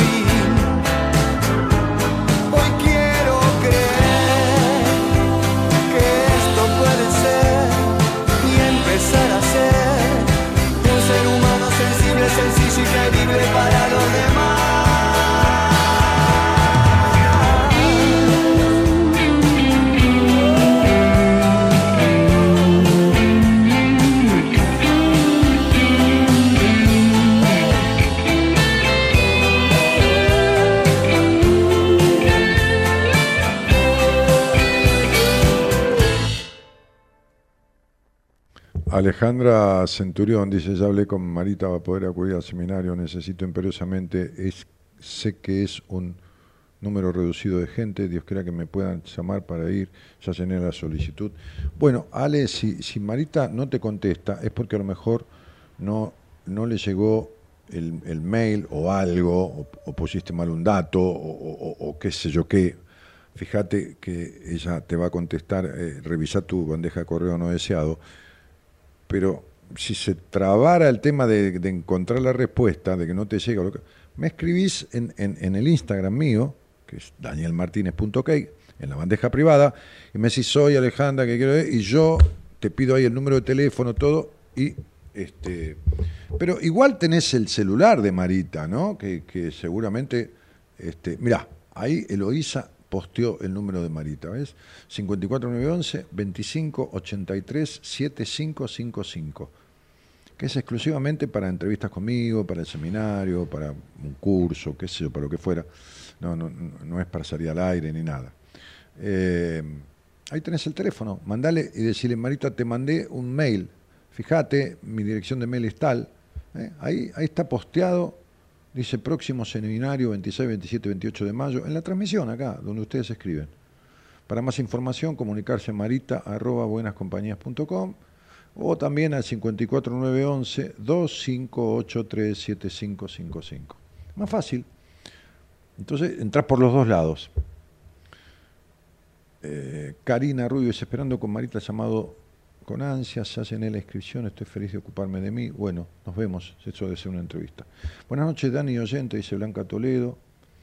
Sí, sí, lo tengo, dice Alejandra, el, número de Marita. Bueno, mandale, mandale, atacala. Tiene 200 cosas, ¿viste? Entonces, el viernes salí al aire con Mora y Pablo y me dijeron que me haría bien poder ir. Bueno, está bien, bárbaro. me parece bárbaro. Este, si ellos te dijeron. Julio Sánchez dice, interesantísimo el enojo como bagaje. Gracias, Daniel. Ah, sí, y es la idea, ¿no? Es una herramienta. Es una herramienta. Este, Rocío Cárdenas dice, hola Dani, a mí me pasa que me cuesta relacionarme con las personas. Hablar en público y cuando me miro al espejo nunca me gusto en relación a mi cuerpo. Bueno, ves Rocío, hablábamos de esta, de, este, de, esta, de esta condición este, este, traumática, dismórfica, que, tiene que ver con la, la falta de, de, conexión entre la mente y el cuerpo. Y fíjate cómo vos tenés los dos aspectos afectados, ¿no? Mirás tu cuerpo, no, no, te, no te bancás, este, y, y, y vincularmente y socialmente también tenés impedimentos. Bueno, nada, Está claro que hay que buscar la causa y hay que resolverla. No hay otra cosa que hacer. Es tan simple y, tan, tan sencillo como eso. ¿Mm? Este, ¿Qué más? A ver, Slash, dice, hola Daniel, ¿cómo te va? Me siento bastante solo últimamente. ¿Qué me recomendás hacer? Y hablar conmigo. Porque sentirse solo debe tener que ver con un sufrimiento tuyo, ¿no? Y yo no sé, ¿qué te voy a recomendar? ¿Qué, te puedo recomendar? Si yo no sé ni de qué se trata, ni cuándo es, ni últimamente, ni de cuánto es últimamente, por ahí es últimamente hace siete años, por ahí es últimamente hace una semana, y bienvenido al mundo de los humanos. Todos nos sentimos solos en algún momento. Digo, pero ¿Cómo te arreglo por un mensaje de dos renglones y te doy una devolución que te sirva para resolver un conflicto de tu vida? ¿Sería un brujo, cosa que no existen para arreglar estas cosas, o sería un irresponsable al decirte cualquier cosa? Entonces, lo hablamos cuando quieras y listo. Gaby G dice, Dani, siempre te escucho hace años. Muchos saludos desde Embarcación, provincia de Salta. Saludos míos de Magalí y de Elda. Bueno, salir, saludos y cariños a las tres. ¿eh? A Magalí, Magalí, a Elda y a Gaby G. Muy bien. Hola, buenas noches, dice Cristina Braida. Eh, Mm, hola Dani, dice Cecilia Ledesma. Muy interesante todo lo que hablas, resuena mucho todo. Eh, y, bueno, nada, otros mensajes que, qué sé yo, hay un montón acá. Estela Álvarez, este, que saluda al equipo y a los oyentes. Eh, estoy cansado, ¿eh? Estoy un poco cansado. ¿Vos también? La que no está cansada, que no sabes quién es, que está como fresca, lechugona, ¿no? lechugona, entiéndase bien lo que estoy diciendo, ¿no? Este, este, eh, cual florecilia recién asomada al dios sol. Ah, no sabía. Ah, tú, ah, vos decís. Ah, bueno. ¿Eh? La semana pasada Pero bueno, un día, un día tenía que tomarse 4, 5, 6, 7, 8 días de vacaciones. Ah, sí, tomó, tomó también antes vacaciones, antes de eso, cuando en enero. ¿En enero? Ah, ¿te dejó el teléfono vos y hacías producción vos? ¿Cuándo fue? ¿En enero que tomó vacaciones o en febrero? ¿En octubre? ¿En octubre, noviembre? ¿El año pasado te había sido? No, se fue en enero, febrero. Se fue ahora en enero, febrero y se volvió a ir ahora en, en, eh, fines de febrero, marzo, eh, fines de marzo, abril, digo. Y ahora, eh, eh, dentro de 20 días. claro. Sí, no. Sí.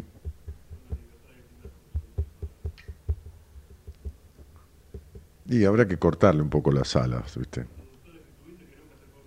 ¿No te acordás? Sí. ¿Quién, por ejemplo? ¿Eh? ¿Gonzalo? No, nunca se fue. Gonzalo nunca se fue.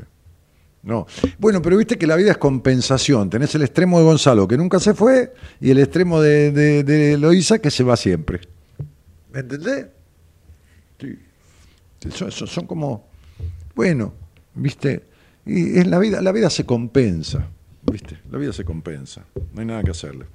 Bueno, che, nos tenemos que ir, eso, eso es lo que me, pa- me parece. Se, se me han caído los lentes. Nos tenemos que ir con esta imagen sensacional que, que... Mira, ¿sabes que recién me doy cuenta que esta lapicera... ¿Eh? Esta lapicera que es la que yo uso, fíjate.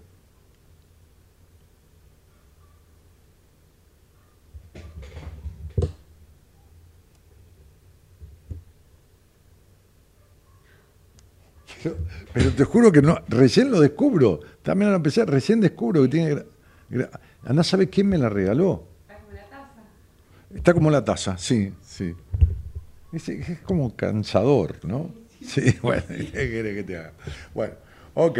Bueno, nos vamos. ¿eh? Esto, esto merece un, un- un despedirnos hasta el miércoles, ¿no? Mañana, mañana Pablo Mayoral, licenciado en psicología y astrólogo. ¿eh?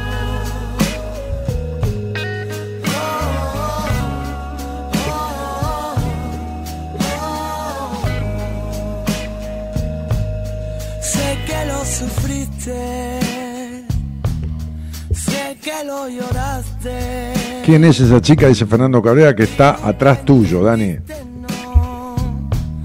La productora, Norita, eh, Eloísa, Noralí Ponte. ¿Se ve ahí o no? ¿Se ve clarita o se ve como una cosa borrosa? Clarito, clarito, bueno.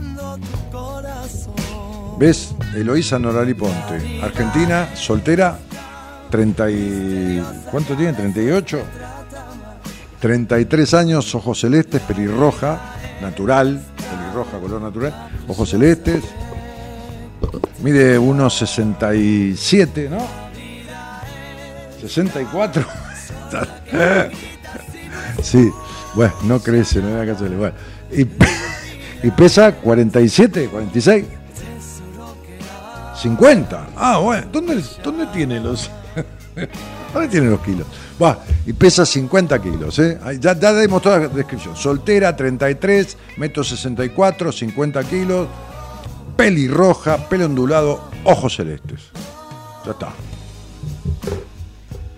¿Eh? Pelirroja y peligrosa, dice. No, para nada. Este, la tenemos ahí, la tenemos que colocar. Tenemos, la tenemos libre, hay que, hay que colocarla, a ver si la casamos, qué sé yo, algo, ¿viste? Algo. Porque eh, suponete que se casa o algo eso, se hace responsable a lo mejor. ¿Entendés? Tenemos que. ¿Eh? ¿Seminario? No, no, no, no, no, no. No, no va al seminario, no, no, no, no, no, no, no. No pertenece al grupo todavía. Se ha recibido, ¿eh? tiene el título de técnica superior en consultoría psicológica, ¿eh? ya capacitada para atender pacientes. Además, algo aprendió de tantos años conmigo. Algo, algo le quedó. Un poquito, dice un poquito, sí. Algo le quedó. Son años, años. Bueno. Es más, fue paciente mía, así que algo, algo tiene que haber aprendido en aquellos años, ¿eh? desde que la conocí. Bueno, este, nos estamos yendo. Sí, dale, dale un poquito de música.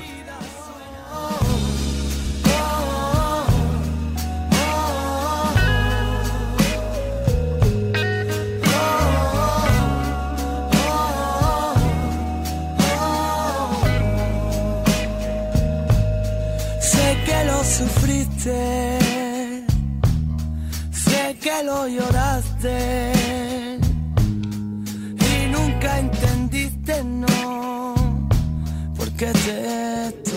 ti. Sé que todo sigue ahí, discutiendo en tu interior.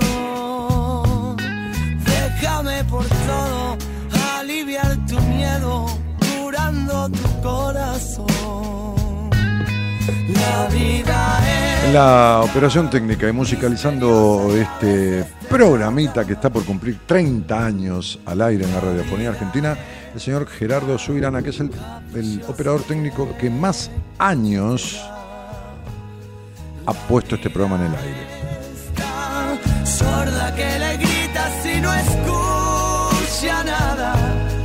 La vida es un tesoro que. Detrás mío, cuidándome las espaldas. En realidad está detrás mío para que yo lo vea cuando se raja y se escapa y desaparece. Más que cuidarme las espaldas. Está la señorita productora, ¿eh? productora ejecutiva. Después está la productora general, que es María de los Ángeles Carullo Vega. La productora ejecutiva de este programa, llamada Eloisa Norali Ponte. Siempre aparentando. Suelta ya los sacos que no te dejarán Tengo tantos temas en que hablar, tantos apuntes preparados que he escrito, reescrito, que bueno, vamos a ver con qué me vengo el miércoles. Este, pasa que me gusta mucho improvisar, pero bueno, vemos, vemos, vemos. El programa se llama Buenas Compañías, mi nombre es Daniel Jorge Martínez. Buenas noches a todos y muchas gracias por estar. La vida es tan caprichosa, te quita y te da. La vida